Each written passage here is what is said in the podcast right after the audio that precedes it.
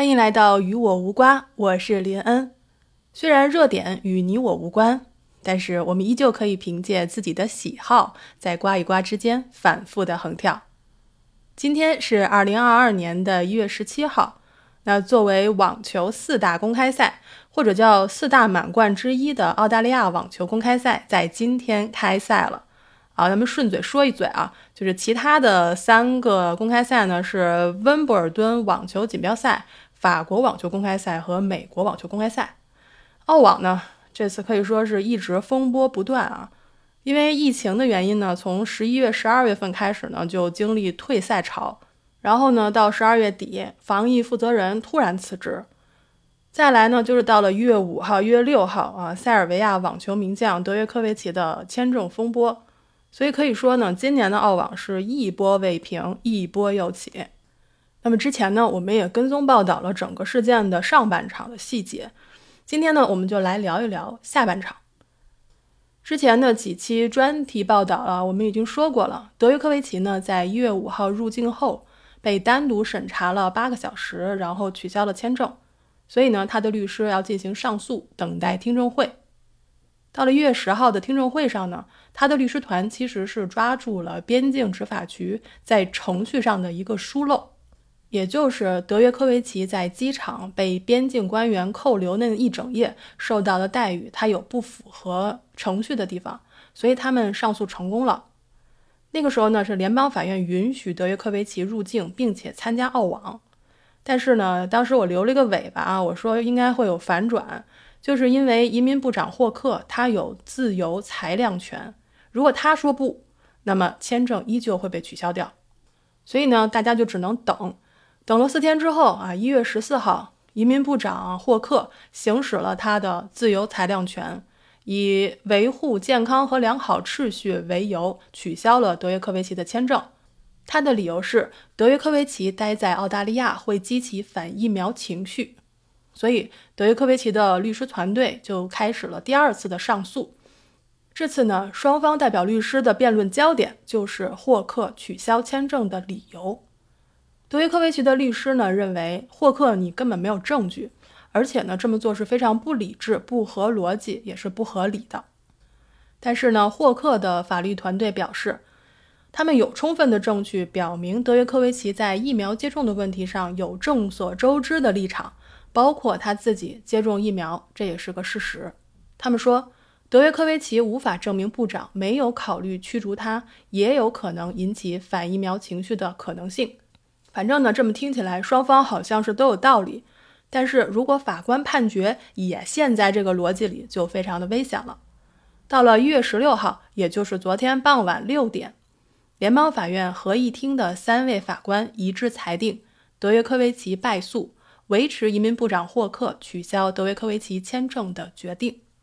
首席大法官奥尔索普表示，法庭裁决的是该决定的合法性和正当性，而不是该决定是否正确。大法官的原话是这么说的：“他说，法院的职能不包括裁决该决定的是非曲直或者是否明智。”那这里的意思其实就很清楚了。合议厅呢是把焦点放在了霍克的决定是否具有合法性上。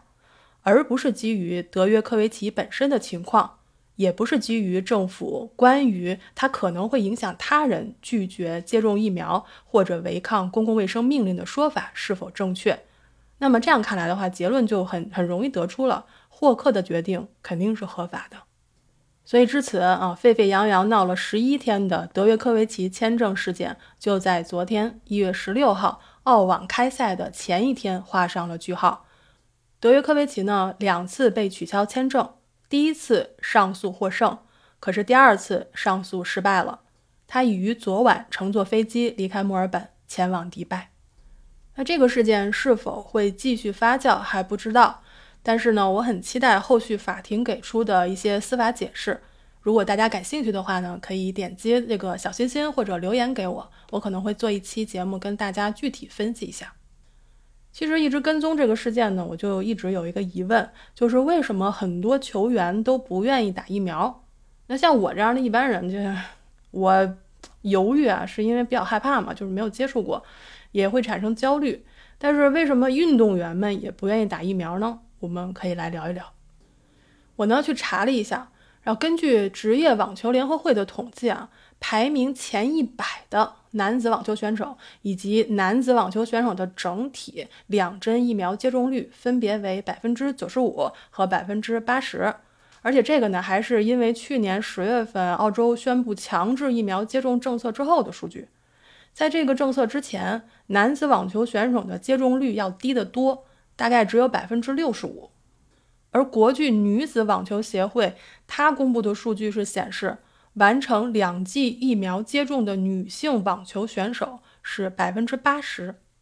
而且截止到二零二二年的一月六号。排名前一百的女子网球选手的疫苗接种率为百分之八十五。不只是网坛，比如英国英格兰足球联赛去年十二月份有一个调查，说他的七十二个职业球队中有四分之一的球员不想打疫苗。还有英超联队中也有百分之二十三的球员未完成两针接种疫苗，或者一针都没有打。所以咱们就将心比心的想一想。就运动员呢，肯定比我这种一般人更关注自己的身体状况，担心疫苗会不会有后遗症啊，会不会去影响自己的竞技表现呀，或者甚至是影响兴奋剂的检测结果。所以呢，如果不能获取充足的信息，或者又受到了一些虚假言论的影响啊，他们当中的一些人呢，就有可能对打疫苗产生犹豫。再来呢，这个体育界啊，反疫苗的人物还是不少的。就比如这次我们涉及到的德约科维奇，他们的言论呢是有非常大的影响力的。但是我们自己也需要明白，即使德约科维奇没有发表他的观点，全球依然会有很多人对打疫苗是犹豫不决的。而且呢，每个时代都有反对疫苗的人群。所以，尽管已经有足够的证据可以证明疫苗可以挽救生命。还是会有很多人会对疫苗有自己的看法，所以即使他不是一个反疫苗者，他们也有可能对疫苗接种保持怀疑的态度。那我呢，其实是一个接受度很强的人，但是呢，我非常同意开普敦大学教授鲍威尔说的，接种还是不接种，它其实也是一个法律问题，也就是一个不想接种疫苗的人，为了自己的身体的尊严，想要选择治疗方式。但这个却与其他人不感染潜在致命疾病的权利相违背。虽然呢，罗素说啊，参差多态乃是幸福之源，但是新冠病毒是全人类的敌人，所以希望每一个人能够在考虑自己权利的同时，不要伤害他人的权利。感谢您的收听，这里是与我无关，我是林恩二百二十一赫兹，咱们下期再见。